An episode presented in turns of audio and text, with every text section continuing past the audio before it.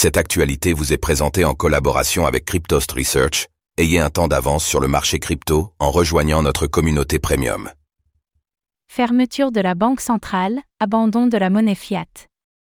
La téméraire politique économique de Javier Milei, le président de l'Argentine. Le controversé président de l'Argentine, Javier Milei, vient de confirmer son engagement pour lutter contre l'inflation et la pauvreté en Argentine. Cela passera par une fermeture de la Banque centrale et une révolution monétaire au détriment du peso, ARS. Qu'est-ce qui se dessine dans le pays?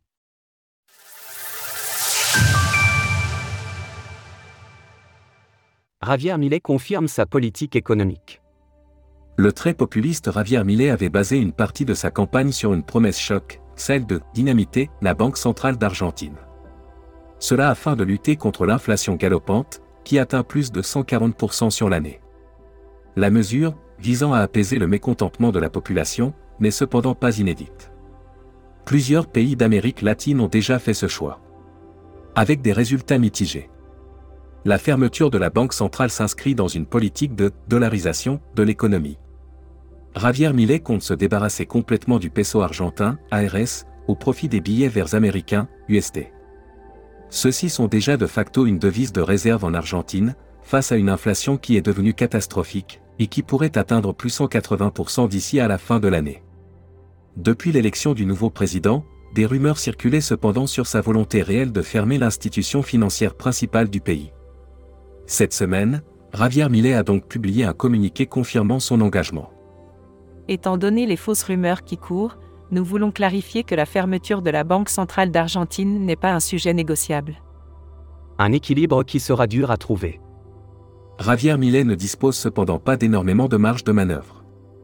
Au-delà de cette mesure très symbolique, redresser effectivement l'économie d'Argentine est plus qu'une gageure. Plusieurs présidents et directeurs de la Banque centrale s'y sont déjà cassés les dents. Par ailleurs, la politique de dollarisation s'inscrit en opposition à la tendance actuelle en Amérique latine. Dans cette région du monde, le courant dominant serait en effet plutôt la dédollarisation, avec des dirigeants qui ont fermement marqué la distance avec la monnaie des États-Unis. Cette semaine, Javier Millet a rencontré la directrice du FMI, Kristalina Georgieva. Le président élu a discuté notamment de la dette de l'Argentine, qui a contracté un prêt de 44 milliards de dollars auprès de l'institution internationale. Le pays peine à rembourser la somme, et Javier Millet compte bien sabrer le budget social et faire des coupes importantes pour se débarrasser de cette obligation, qui pèse lourdement sur l'économie. La thérapie de choc proposée par Javier Millet sera-t-elle donc efficace? Cela reste à voir, l'économie d'Argentine représente, comme il le dit lui-même, un grand défi. Cette semaine, le président élu voyage aux États-Unis pour rencontrer Joe Biden. Il prendra ses fonctions le 10 décembre prochain. Source Reuters. Retrouvez toutes les actualités crypto sur le site cryptost.fr.